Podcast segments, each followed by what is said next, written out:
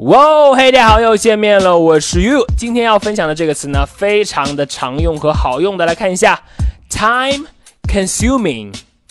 time consuming，好，time 大家都认识，可以表示时间，而这个 consuming 它可以表示呢耗费、消耗的意思，所以合起来，time consuming 可以表示一个形容词，形容那些很耗时、很费时间，甚至是。旷日持久的事情，time consuming。好，我们来看一下例句的使用。第一句，Playing video games is really time consuming。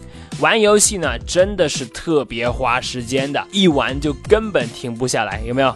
Playing video games is really time consuming。好，再看第二句，Starting a new company is a time consuming thing。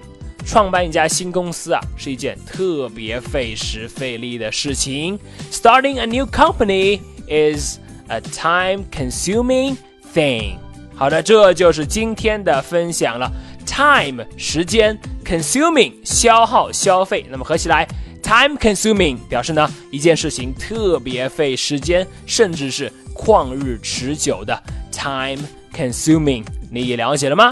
好的，那么如果你喜欢玉老师今天的分享呢，欢迎来添加我的微信，我的微信号码是哈哈衣服哈哈衣服这四个字的汉语拼音。今天就到这里，Playing video games is really time consuming。我是玉，See you next time。